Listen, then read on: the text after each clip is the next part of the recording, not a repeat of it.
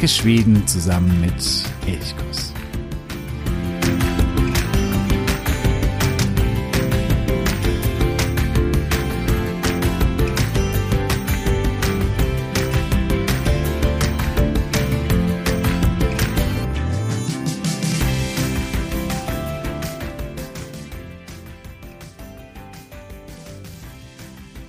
Heute ist der 6. Februar und dieser Tag ist ein ganz besonderer, denn heute ist der samische Nationalfeiertag. Am 6. Februar 1917 trafen im norwegischen Trondheim Samen aus allen Ländern, in denen die skandinavische Urbevölkerung lebt, zusammen also aus Nordfinnland, aus Russland, aus Nordnorwegen, aus Nordschweden kamen Samen zusammen, um ein erstes samisches länderübergreifendes Treffen abzuhalten. Und dieser Tag, der 6. Februar, oder die Erinnerung an diesen Tag, an diesen Zusammenschluss über die nationalen Grenzen hinweg der Samen, der ist eben Grundlage für den heutigen Nationalfeiertag, der Tag der Samen. Und deswegen will ich die heutige Sendung nutzen, um mich intensiv den Samen der schwedischen Urbevölkerung oder nicht nur der schwedischen, sondern der nordskandinavischen Urbevölkerung zu widmen. Mein Name ist Jo von Elchkus und ich freue mich, dass du auch heute wieder bei dieser Sendung dabei bist.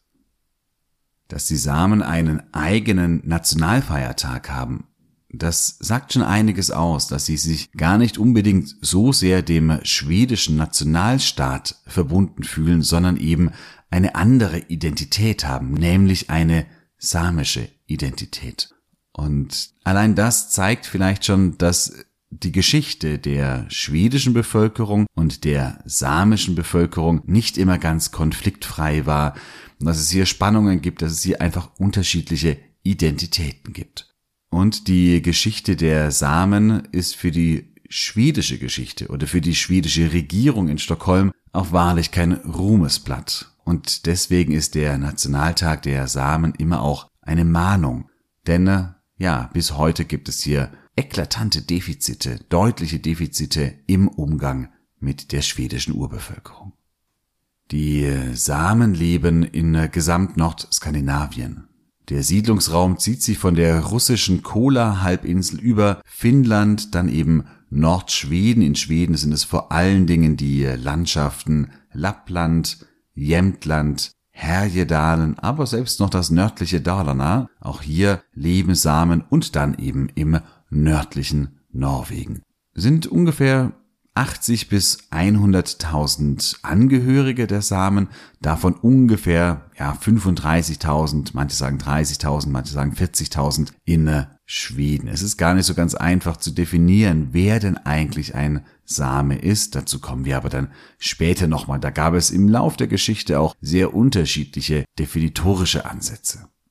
Die Samen leben bereits seit mehreren tausend Jahren im Norden und deswegen zählen sie eben auch zur Urbevölkerung.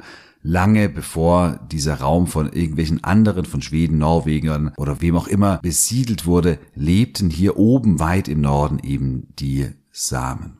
Als diese Region dann besiedelt wurde, da ging es los, dass den Samen eben oder dieser Urbevölkerung auch Großes und viel Unrecht zugefügt wurde. Bis heute ist es eben so, dass gerade die schwedische Regierung große, große Schwierigkeiten hat mit der endgültigen Gleichstellung der Samen und vor allen Dingen auch ihre Anerkennung der Rechte als Urbevölkerung.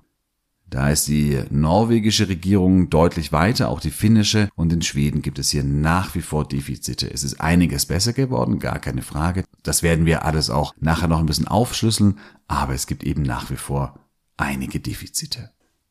Die ersten Samen wanderten wohl kurz nach Ende der letzten Eiszeit, also als sich die Gletscher zurückzogen, schon nach Nordschweden ein. Damals noch wahrscheinlich eher am Küstenbereich, also heutiges Wester-Norbotten, weil das die Region war, wo eben die Gletscher am frühesten verschwunden waren. Es gab dann aber noch verschiedene weitere Einwanderungswellen und die erfolgten auch aus unterschiedlichen Richtungen. Manche aus dem Osten, also von Russland, Finnland kommend, andere aus dem Süden. und die letzte große Einwanderungswelle war wohl vor ungefähr 2500 bis 3000 Jahren. Deswegen kann man auch lange Zeit nicht von einer ja irgendwie geschlossenen ethnischen Gruppe sprechen. Also, dass man sagt, die Samen als eine Ethnie lebten schon seit, ich weiß nicht, sieben, achttausend Jahren im Norden. Das kann man so nicht sagen. Vielmehr fühlten sich die Menschen damals, also bis so ungefähr vor 2000, 2500 Jahren, wohl viel, viel mehr ihren, ja, ihren Stämmen oder ihren Großfamilien zugehörig. Das war auch in der Eisen- und Bronzezeit in anderen Regionen so. Ähm, selbst die Germanen, die gegen die Römer kämpften, da kann man nicht sagen die Germanen, sondern das waren unterschiedliche Stämme, die manchmal gar nicht so wahnsinnig viel miteinander zu tun hatten. Das heißt auch hier bei den Samen, es gibt nicht eine große Ethnie, eine geschlossene, übergreifende Kultur oder sonst irgendetwas, sondern eben viele, viele kleine einzelne Stämme, einzelne Familien. Genetische Proben haben ergeben, dass die Wurzeln wohl hauptsächlich westeuropäisch sind. Lange glaubte man, dass die Samen irgendwie mit der sibirischen Bevölkerung, also weit im russischen Osten, dass die irgendwie zusammenhängen oder Gemeinsamkeiten haben. Aber das kann man heute sagen, das stimmt überhaupt gar nicht. Also die sibirische Bevölkerung und die samische Bevölkerung haben überhaupt gar keine genetischen Zusammenhänge. Aber es gab sowohl Zuwanderung aus dem Osten als aber auch vor allen Dingen aus dem Süden, also westeuropäische Gene sind bei den Samen weit verbreitet.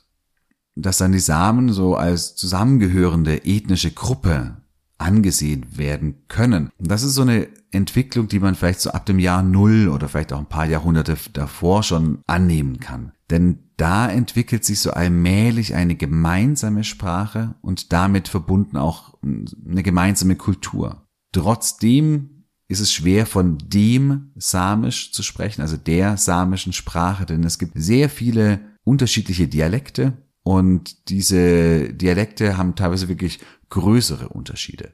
Klar kann man sich verständigen, das ist gar keine Frage, auf Samisch, aber eben mit vielen regionalen Unterschieden.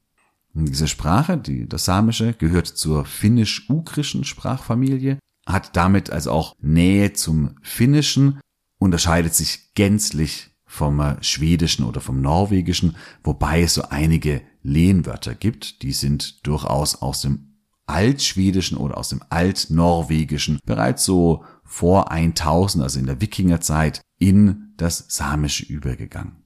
Und sowohl in Norwegen als auch in Schweden als auch in Finnland gilt Samisch als offiziell anerkannte Minoritätensprache. Die Samen lebten ursprünglich halb nomadisch. Heute hat man ja immer das Bild davon, die Samen, das sind die Rentierzüchter. Dieses Bild ist sowohl für die heutige Zeit falsch, aber auch für die frühere Zeit ist es nicht richtig. Die Rentierzucht war schon immer ein ganz wesentlicher Teil der samischen Kultur und auch eine wichtige wirtschaftliche Grundlage, aber viele Samen lebten auch als Jäger, als Fischer beispielsweise und die meisten eben nomadisch, aber auch hier nicht alle lebten nomadisch alle lebten immer in, ja, in Einklang mit der Natur oder ganz nah an der Natur und im Rhythmus der Jahreszeiten. Das ist, glaube ich, etwas, was wirklich die samische Kultur ausmacht, aber eben nicht alle komplett nomadisch, sondern ist eher so eine halbnomadische Kultur. Das macht sich vor allen Dingen so ab dem Mittelalter bemerkbar, denn hier wird auch die Bauernkultur, also wo man eben Felder bestellt und damit ja auch an einen Ort gebunden ist, die breitet sich dann auch in dieser Zeit immer mehr im Norden aus. Und ab da begrenzt sich das nomadische Leben oder der nomadische Teil vor allen Dingen auf die Rehzucht. Ab da sind es dann vor allen Dingen die Rehenzüchter, die eben diesen nomadischen Stil oder Lebensstil, den wir heute so mit den Samen vielleicht auch verknüpfen, noch leben. Aber das sind eben lange nicht alle. Aus der Zeit vor, ich sage jetzt mal dem Jahr 1000, wissen wir eigentlich sehr, sehr wenig über die Samen, denn es gibt kaum Quellen. Auch aus dem Mittelalter gibt es sehr, sehr wenige Überlieferungen und wenn, dann sind es natürlich nicht samische Überlieferungen, sondern nur von anderen, die über die Samen schreiben und das macht es natürlich wahnsinnig schwierig. In den frühesten Quellen, da werden die Samen oft Finnen genannt oder Finni, Finnoi. Beispielsweise bei Tacitus, das ist die allererste Nennung im Jahr 98 nach Christus, also jetzt vor fast 2000 Jahren. Dort spricht er von Fenni, die dort ganz weit im Norden leben. Er grenzt sie von den Svea auch ab. Das heißt, da gibt es noch eine andere Bevölkerung, die noch weiter im Norden lebt, laut Tacitus. Im Jahr 150 nach Christus gibt es eine weitere Nennung, ein griechischer Geograf namens Ptolemaios, der spricht hier von den Finnoi und damit sind höchstwahrscheinlich eben die Samen genannt. Also es ist ganz interessant, dass lange Zeit Fin, Finni, Finnoi, Fenni, solche Begriffe, also die alle an den Namen Finnen erinnern, für die Samen galten. Diese Bezeichnung, die legte sich irgendwann mal und die Samen selbst, die haben sich immer als Samen bezeichnet. Die äh, schwedische Bezeichnung Lapp oder Lappar, die wird von den Samen als kolonialistisch abgelehnt und sollte man heute auch nicht verwenden, ist politisch unkorrekt und hat einen ganz starken, ja, pejorativen Charakter, also abwertenden, schlechten Charakter. Da gab es lange Diskussionen im 20. Jahrhundert, darf man es doch sagen oder nicht. Die Befürworter, die sagten doch, man darf doch Lapp sagen, die argumentierten so, dass die Bezeichnung Lapp oder Lappar ja doch sehr alt sei, dass man im Schwedischen schon im Jahr 1328, da gibt es eine Quelle und da wird eben schon von den Lappar gesprochen und die sagen, ja, wenn das so alt ist, dann, dann kann man das doch gut auch übernehmen. Aber das Problem ist eben immer, das ist eben die schwedische, das ist die Fremdbezeichnung, das ist eben nicht die Eigenbezeichnung der Samen. Woher die Bezeichnung Lapp überhaupt kommt, ist ein bisschen unklar, also die Etymologie ist unklar. Heute bezeichnet der Begriff Lapp ein klein, ja, so ein kleines Stück, es kann ein Stück Papier sein, also ein kleiner Zettel beispielsweise ist ein Lapp, aber auch ein Stofffetzen kann ein Lapp sein oder auch ein Haut- oder Fellfetzen. Und das könnte so der etymologische Ursprung dieses Wortes sein, dass man sagt, dass man mit den äh, Samen eben eine Bevölkerung verbunden hat, die eben die Rentiere gezüchtet hat, die auch gejagt hat und dass deswegen vielleicht irgendwie hm, ja ein kleines Stück Fell oder kleines Stück Haut, Tierhaut ähm, als Bezeichnung für eben die Samen, also die Lappar ähm, hergenommen wurde, weil man dann von denen vielleicht eben ja Fälle gekauft hat beispielsweise. Das ist eine Möglichkeit, aber man weiß es nicht ganz genau, ob das überhaupt einen etymologischen Zusammenhang hat, also dieses heutige Wort Lapp und eben die Bezeichnung für die Samen, das weiß man nicht. Noch bis weit ins 20. Jahrhundert hinein bezeichneten sich die Samen selbst, wenn sie Schwedisch sprachen, auch als Lapp. Also wenn sie ins Schwedische wechselten, dann äh, redeten sie von sich selbst auch als Lappar. Das haben sie mittlerweile aber komplett abgelehnt und sie wollen eben nicht mehr Lapp nennen. Und das hat eben damit zu tun, dass in dieser Zeit, gerade in der ersten Hälfte des 20. Jahrhunderts, wo es viele, viele Diskriminierungen gab, viele rassistische Abwertungen gab, da komme ich dann auch später noch dazu, hier eben dieser Begriff Lapp als eindeutig negativ, pejorativ genutzt wurde und dass diesem Begriff auch bis heute eben nachhängt und deswegen sollte man ihn einfach nicht verwenden. Er wird eben eher als Beleidigung aufgefasst. Die Samen heute, die meisten leben ja wie ganz normale andere Schweden auch. Sie gehen normalen Berufen nach, leben irgendwo in einer Wohnung, in einem Haus, an einem festen Ort. Die Rentierzüchter, die stellen eine Besonderheit dar. Die sind eingeteilt in sogenannte Samebyar. Davon gibt es 51 in ganz Schweden. Ein Sameby, da steckt das Wort Dorf drin, Bü, hat aber mit dem Dorf, wie wir es kennen, überhaupt gar nichts zu tun. Eine Samebü ist ja ein Zusammenschluss von eben Rentierzüchtern. Und anders herum ausgedrückt, jeder Same, der Rentiere züchten möchte, der muss Mitglied eines Samebüs sein. Und jedem Samebü ist ein ja, ziemlich großer Landstrich zugeteilt, in dem dann eben die Rentiere gehalten werden können und wo sie zwischen Sommer- und Winterweide abwechseln können.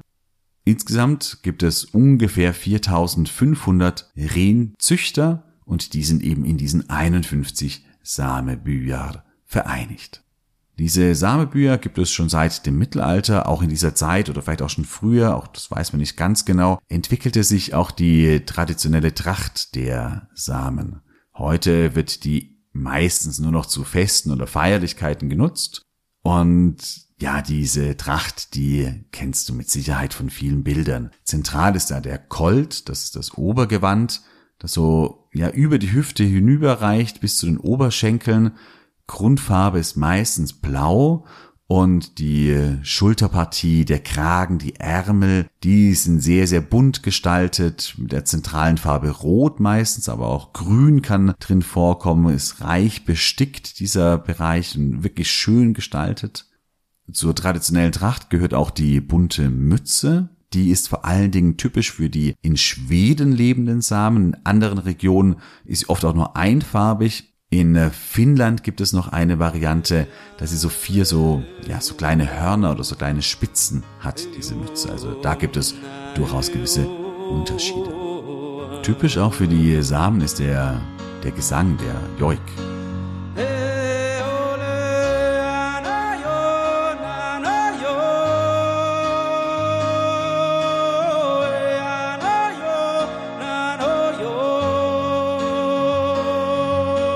Da habe ich ein äh, Lied auf YouTube in den äh, Show Notes dazu verlinkt. Das heißt, kannst du dir diesen Gesang mal anhören. Und er wird begleitet von vor allen Dingen zwei sehr, sehr typischen Instrumenten. Das ist einmal die Trommel und das andere ist die Holzflöte. Sieht ähnlich aus oder von der Größe ähnlich oder ein bisschen kleiner wie eine Blockflöte, die sogenannte Fatno. Die Mythologie oder die Religion der Samen, also die ursprüngliche Mythologie, die ist heute eigentlich mehr oder weniger untergegangen. Sie war wohl sehr stark von einem Schamanentum geprägt, also wie man das auch von anderen, zum Beispiel indianischen Bevölkerungsgruppen kennt. Aber wie gesagt, das wird heute nicht mehr praktiziert und ist eigentlich auch mehr oder weniger verschwunden. Heute fasziniert diese Kultur, die Tracht, die Tradition viele, auch viele Schweden. Das soll aber nicht darüber hinwegdeuten, dass es über viele Jahrhunderte große, große Konflikte gab und die bis heute auch andauern. Das ging im Mittelalter los, vor allen Dingen am Küstenstreifen. Hier gab es dann die ersten Konflikte, so in Westerbotten, Norbotten. Und später dann, als man Silber oder Eisenerz in den Bergen gefunden hat und man dann auch so allmählich das Inland kolonisierte, da gab es dann auch hier weitere Konflikte. Die Konflikte waren Anfänglich vor allen Dingen mit der Kirche, denn die Kirche versuchte, die Samen zu christianisieren. Das ging schon im Mittelalter los und natürlich aber auch mit dem Staat, denn der Staat, der ja wollte, dass diese Bevölkerung auch zum schwedischen Staat dazugehörte und dann natürlich auch Steuern zu zahlen hatte, was die Samen erstmal gar nicht so überzeugend und toll fanden und der dritte große Konflikt ist natürlich, dass schwedische Siedler in den Lebensraum der Samen eindrangen und es dann eben auch viele, viele Konflikte um Grund und Boden gab.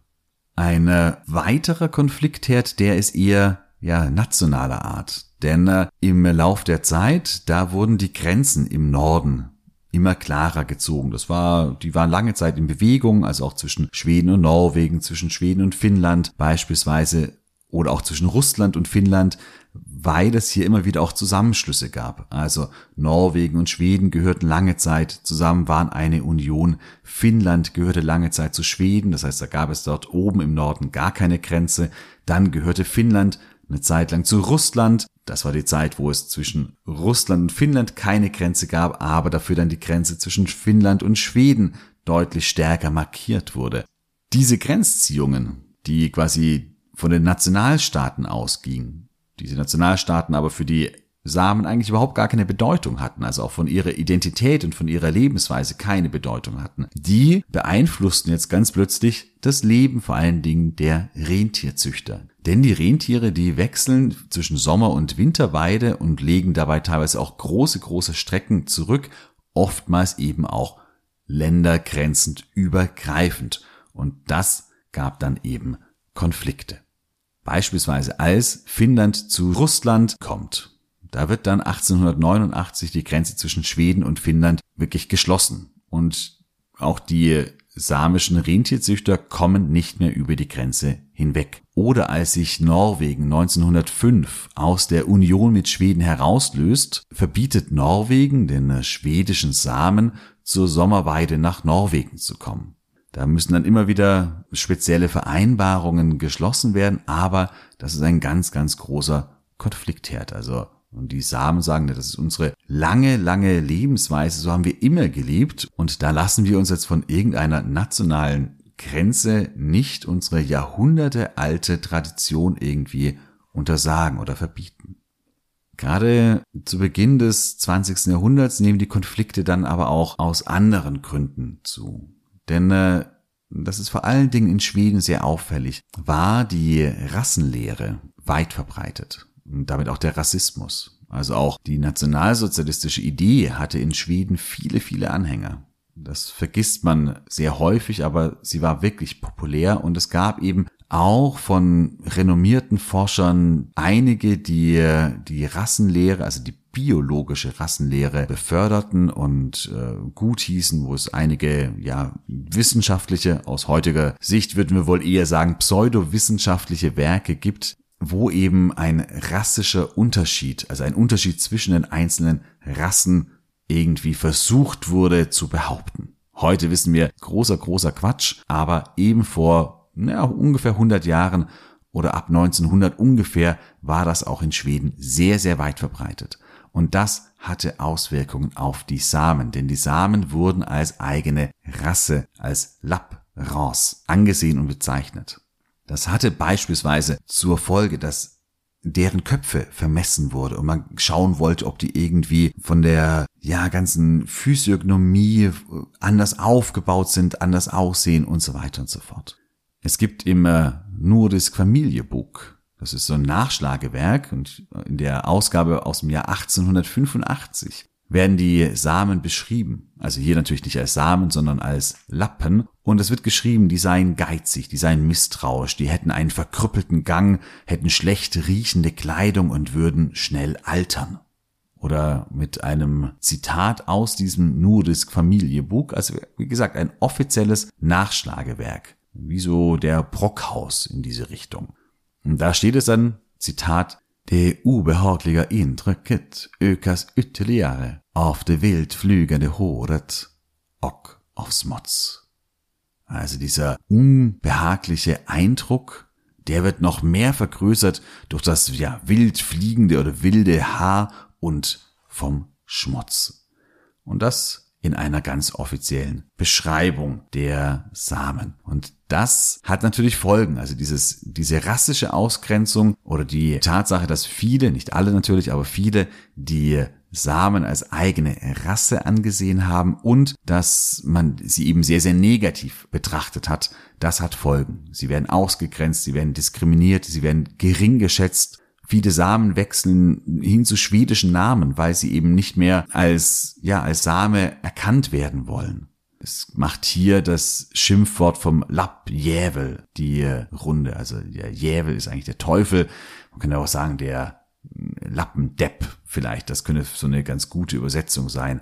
Also Lapp wird hier wirklich zum Schimpfwort. Und das ist eben auch ein Grund, weshalb die Samen heute sagen, wir wollen nicht so genannt werden. Das ist eine Beleidigung für uns. Das hat diesen historischen Hintergrund und deswegen, ja, ist es auch diese Argumentation, so wurde halt schon immer von den Samen gesprochen, das waren eben schon immer die Lappen, das zieht hier nicht, denn für die Samen, und das ist das Entscheidende, wie es von ihnen wahrgenommen wird, wird es als Beleidigung wahrgenommen und deswegen sollte man das auch vermeiden. In den 1920er Jahren, da wird gesetzesdefinitorisch festgelegt, wer denn eigentlich ein, jetzt in Zitat, ein Lappe sei, also ein Same sei. Und hier wird beschrieben, dass nur diejenigen, die Rehzucht betreiben, die werden als Lapp bezeichnet. Und das sind nur ungefähr, ja, 10, damals vielleicht 20 Prozent. Mehr sind das nicht. Die anderen sind, jetzt auch wieder Zitat, übrige Bevölkerung. Und diese übrige Bevölkerung, die wurde in äh, normale, also die Jugendlichen oder die Kinder, die wurde in normale, reguläre schwedische Schulen integriert. Das klingt erstmal positiv, war es aber nicht, denn dort wurde ihre Sprache und ihre Kultur konsequent unterdrückt. Es wurde nur Schwedisch gesprochen Und das führt dazu, dass viele ihre eigentliche Muttersprache verlernten. Und das hat Auswirkungen eigentlich bis, ja, bis weit ins 20. Jahrhundert hinein. Denn wenn dann später mal wieder ein Kind gesagt hat oder dann ein Erwachsener, dass er eigentlich gerne wieder Samisch lernen möchte, die eigene Muttersprache wieder lernen möchte, die quasi verlernt wurde, weil es in der Schule quasi so konsequent unterdrückt wurde. Oder wenn jemand heute auch das Recht auf Muttersprachenunterricht durchsetzen möchte. Das heißt, dieses Recht gibt es in Schweden, dass man zumindest für einige Stunden Unterricht in der eigenen Muttersprache bekommen kann. Also es gilt nicht nur für die Samen, sondern für alle Zuzügler aus anderen Ländern mit einer anderen Muttersprache. Aber wenn man das möchte, dann muss man eben nachweisen, dass Samisch auch aktiv in der Familie gesprochen wird. Und genau das ist aber oftmals aufgrund der gerade genannten Unterdrückung aber nicht der Fall. Das heißt, die Sprache wurde unterdrückt, ausgemerzt in vielen Familien und der Weg oder die Förderung, dass sie die Sprache wieder neu lernen können, vielleicht auch zwei Generationen später beispielsweise, der wird ihnen verbaut. Das führt dazu, dass zum Beispiel in Lappland viele nach Norwegen gehen, also auch grenzüberschreitend, die dann in Norwegen wieder Samisch lernen, weil das in Schweden bis heute nicht so ganz einfach ist. Das war wie mit den Kindern dieser übrigen Bevölkerung, also der Samen, die aber keine Rehenzüchter oder Rentierzüchter waren, umgegangen wurde. Die Kinder der Rentierzüchter, also die, die als Lappen bezeichnet wurden, auch ganz offiziell, gesetzesdefinitorisch, die durften nicht in reguläre Schulen gehen, sondern mussten in die sogenannte Kota Skula gehen oder die auch die Nomad Skula genannt. Und hier war ein ganz wichtiger Grundsatz, man wollte sie separieren mit dem Grundsatz Lapp skavara Lapp, also der Lappe soll ein Lappe bleiben und ja, man wollte sie quasi damit auch so ein bisschen an den Rand drängen. Und diese Kota Skulor oder Nomad Skulor, die bestanden bis in die 1960er Jahre hinein. Der Grundsatz war, dass es einen Lehrer gab, der den Samen folgte, also quasi ihrem nomadischen Leben folgte. Das ist ja durchaus erstmal vielleicht gut gemeint. Aber das Problem ist, dass sie dort nur eine äußerst notdürftige Grundbildung bekommen haben. Und mehr nicht. Das heißt, sie wurden eigentlich von der Bildung mehr oder weniger ausgeschlossen. Und damit natürlich auch, ja, ein anderer Weg, ein anderer Bildungsweg, den die Samen irgendwie einschlagen hätten können, der wurde ihnen eigentlich damit schon von Anfang an verbaut und sie wurden eben ganz deutlich an den gesellschaftlichen Rand gedrängt.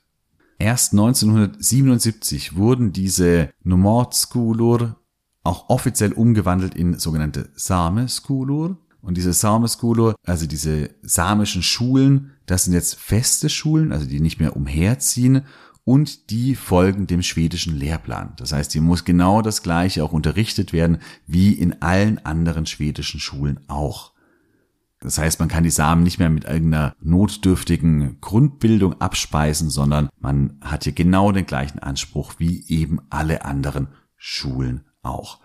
Wichtig bei den Sameskudur sind die Unterrichtssprachen Samisch und Schwedisch, beides. Also diese samische Sprache wird nicht mehr unterdrückt Problem ist aber, dass gerade, also es gibt einige Grundschulen, also Log und Mellanstadiet heißt das, das sind die Jahrgänge 1 bis 6, aber Höchststadiet Schulen, also die Jahrgänge 6 bis 9 oder dann auch Gymnasien, die daran anschließen, die gibt es wirklich nur an sehr, sehr wenigen Orten, beispielsweise in Jokkmokk, in Kiruna, also in den größeren Orten in Nordschweden, aber es gibt eben nur sehr, sehr wenige.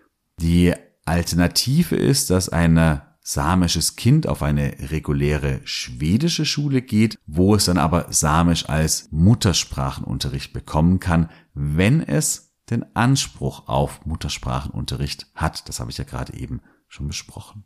Das heißt, in den letzten, ja, ich sag mal, 40, 50 Jahren hat sich da durchaus einiges verbessert. 1976 wurden die Samen in Schweden auch als Urbevölkerung anerkannt. Aber ein ganz wesentlicher oder wichtiger Schritt, der fehlt bis heute. Denn es gibt die sogenannte ILO-Konvention, also eine weltweit gültige Konvention, und zwar der, die Konvention 169, das ist die entscheidende. Dort geht es um die Rechte von Urbevölkerungen.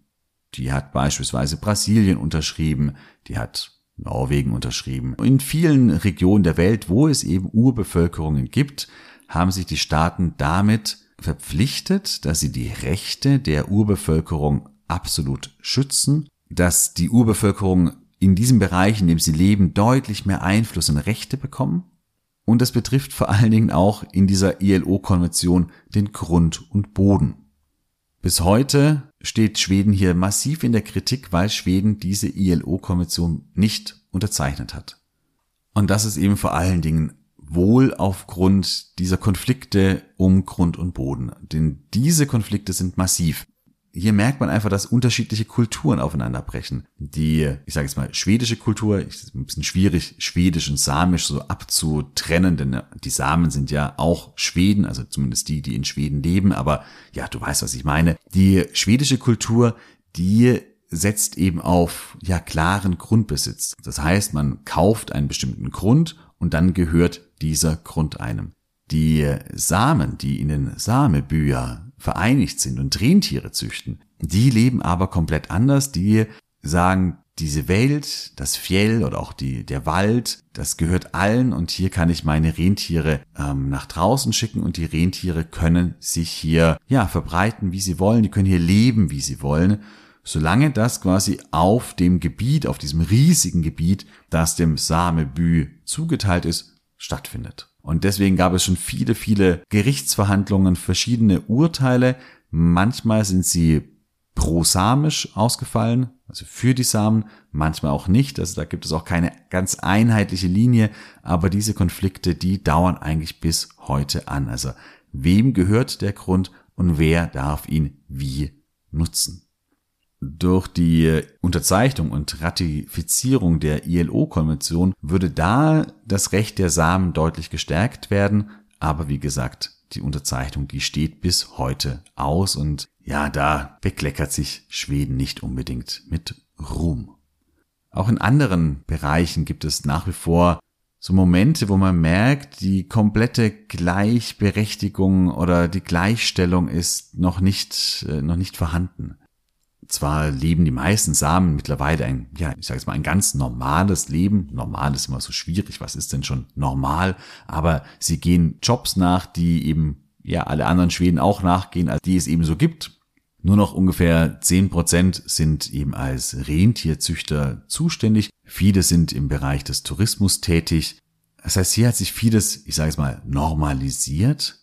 Aber was sich zum Beispiel nicht normalisiert hat, ist, dass wohl viele Samen ein schlechteres Selbstwertgefühl haben. Denn beispielsweise ist die Selbstmordrate unter den Samen deutlich höher als der gesamtschwedische Schnitt. Es gibt weiterhin massive Vorurteile in der schwedischen Bevölkerung. Eines dieser Vorurteile ist beispielsweise, dass der schwedische Staat alle Samen massiv finanziell unterstützen würde. De facto werden aber nur die Rentierzüchter finanziell unterstützt. Genauso wie auch schwedische Bauern Subventionen bekommen, so bekommen eben auch die Rentierzüchter Subventionen. Die anderen Samen bekommen keine andere oder besondere finanzielle Unterstützung vom schwedischen Staat. Aber dieses Vorurteil hält sich eben massiv. 35 Prozent der Samen sagen auch bis heute, dass sie sich diskriminiert fühlen und nicht gleichgestellt fühlen. Das heißt, da ist schon noch einiges zu tun. Es hat sich einiges getan in den letzten Jahren, Jahrzehnten, aber es gibt da immer noch einige Schritte, die getan werden müssen. Ja, das war es mit diesem kleinen kurzen Einblick oder beziehungsweise eher groben Überblick über die Geschichte der Samen und die Stellung der Samen in der heutigen schwedischen Bevölkerung. Ich freue mich sehr, dass du heute wieder dabei warst. Und wenn dir dieser Podcast gefällt, wenn du sagst, dieser Podcast ist unterstützenswert, die Arbeit von Elchkus ist unterstützenswert, dann äh, lade ich dich ganz herzlich ein, jetzt zu steady.de zu gehen. Ich habe den äh, Link in die Show Notes gesetzt. Dort findest du vier Unterstützerpakete und ich würde mich riesig freuen, wenn du eines dieser Pakete, das dir eben am meisten zusagt, auswählen würdest und damit Elchkus regelmäßig unterstützen würdest. Damit machst du diese Arbeit am Podcast und natürlich auch am Blog möglich und du hast meinen ganz, ganz, ganz großen Dank. Tschüssen Dank. Ich wünsche dir jetzt eine wunderschöne Woche, eine wunderschöne Februarwoche. Hade so bra. Wie hörst.